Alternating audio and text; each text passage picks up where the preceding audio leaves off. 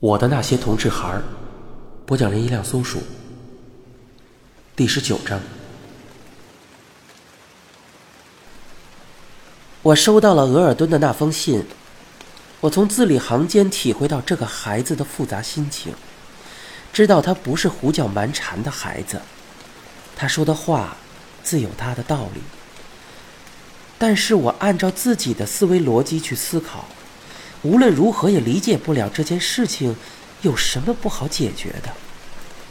世上万事总有个对与错，未尽分明的很啊。做人做事就应该对了就坚持，错了就改正，知错不改，任何理由都不可能成为理由啊。如果说额尔敦所在的城市太小，那么换一个大点的城市生活，问题不就解决了吗？总之比现在这样偷偷摸摸的好啊。但是我又觉得，自己一时半会儿又说服不了他。关于同志和谁共同生活的事儿，我没有经验。但是对于一个母亲的心情，自己还是很清楚的。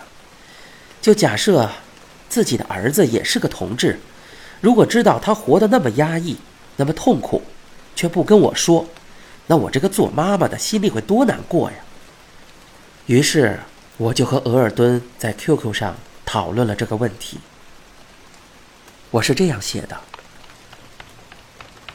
你为什么不把自己的事和妈妈好好谈谈呢？哪个妈妈不爱自己的孩子？没错，妈妈最期盼儿子的就是洞房花烛夜、金榜题名时这两件事。说白了，就是成家和立业。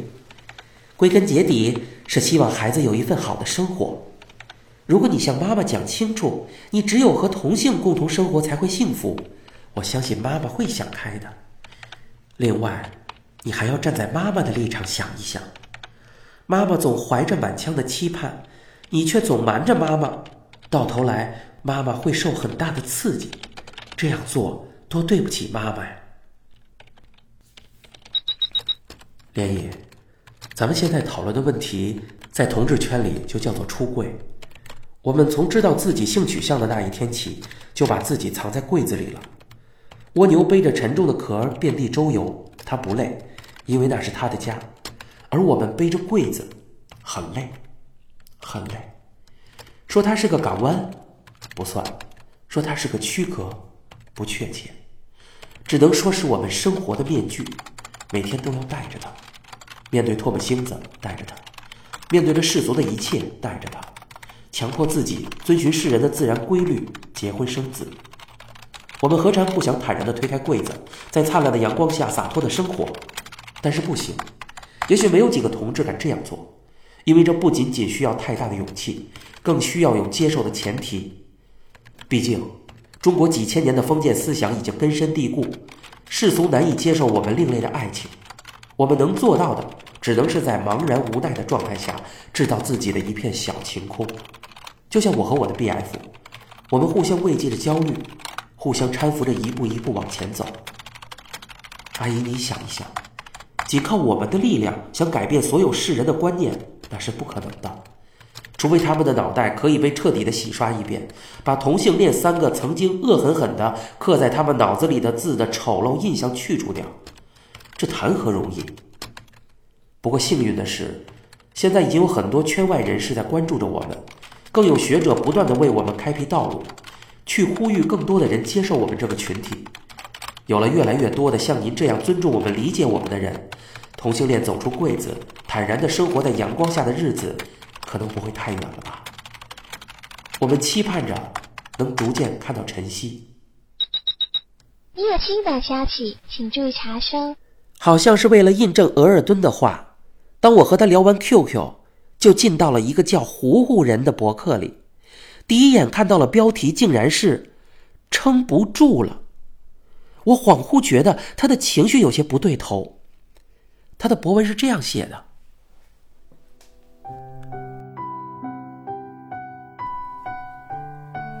原来我如此脆弱，脆弱到不能再脆弱了，撑不住了，就让我放纵，就让我悲伤，就让我脆弱。”就让我崩溃。希望我是最后一个如此流泪的同志。到我为止，不要再有了。眼泪可以净化一个人的灵魂，也可以安抚心灵，可为什么流着泪，我却越发疼痛？这是为什么？妈妈说我是超生的，或许这就注定我不该来。文章到此戛然而止，我心里一惊，明显的感到不祥啊，但又无法去探求究竟。看看博文是半个小时前发表的，为了继续观察变化，我就没离开这个页面。果然，不一会儿他又贴出了新的一篇。或许，只有这样，家人守在身边，应该是幸福的。如此的幸福。若失去这种幸福，又该如何？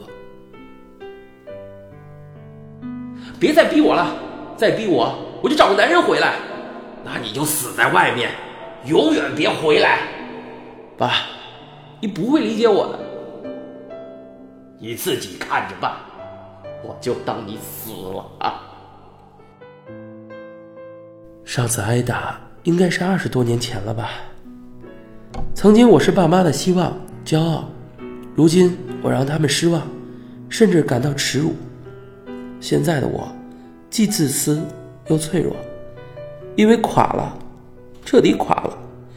感觉有几个不同的我在争斗着，我欠他们的，即使我不是给，这辈子都还不清。更何况现在，怎么做？你们给了我一切的一切，或许只有这样才能偿还。爱家人，爱朋友，爱那些爱我和我爱的人们。可我还不够坚强，还很自私。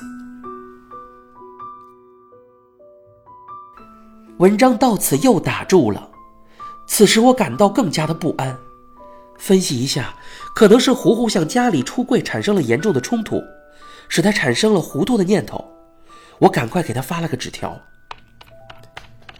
糊糊，前一段你的口号是低调做人，高调做 gay，并且一直充当着帮助别人走出痛苦的勇敢者，我就误以为你真的把什么都看开了，以为你真的很快乐。我现在才知道，你说给别人听的话，正是想说给自己听的话，是自己想给自己鼓励的话。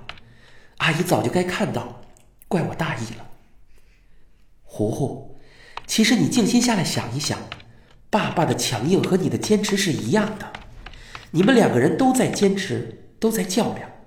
他们很强硬时，也许就是他们快放弃努力的时候。爸妈是爱你的，你不要犯糊涂。这条信息发出去之后，没想到我却收来如下的回复：阿姨，我们从没见过面。你却这么的关心我，真感动啊！糊糊累了，真的累了，该离开了。只希望我是最后一个付出这个代价的人，到我为止吧。阿姨保重身体。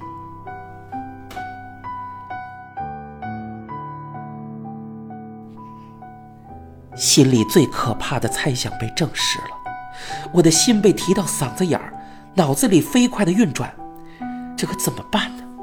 先牵制住他，先安抚他。我特意装糊涂，但已慌不择言。离开是什么意思？说的我好紧张。离开博，还是离开同志这个身份？可能吗？可能当然好，否则会陷入另一轮烦恼。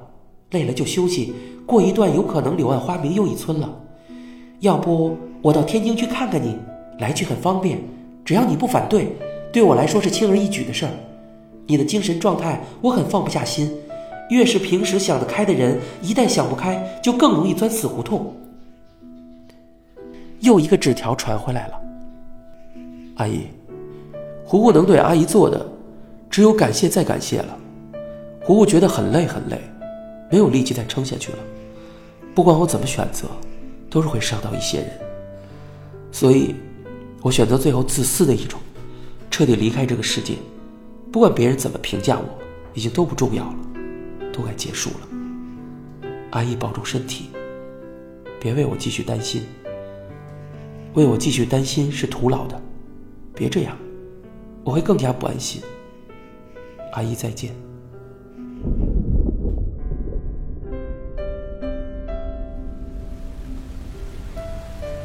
我傻了。前一段时间从博客里得知，一个叫南康的同志，一个叫涛涛的同志已经走了。难道悲剧又一次上演？我全身僵硬，四肢颤颤发抖。看来这个孩子去意已决。可是我既不知道他家的地址，也无法通知他的家人，只是不断的问自己：我该怎么办？我该怎么办？我又能怎么办？一个人的力量是渺小的，我一个普通的退休工人，赤手空拳，只能眼睁睁地看着事情发生，看着一条生命像一颗流星一样的陨落。我每天几次的来这个博客里看看，但这里除了偶尔几个博友留下一些关切的探寻，博主从此空寂无声。事实让我理解了额尔顿的话。我们何尝不想坦然地推开柜子，在灿烂的阳光下洒脱的生活？但是不行，也没有几个同志敢这样做，因为这不仅仅需要太大的勇气，更需要有接受的前提。毕竟，中国几千年的封建思想已根深蒂固，世俗难以接受我们另类的爱情。你正在收听的是由老偶原著。一辆松鼠改编并播讲的《我的那些同志孩儿》。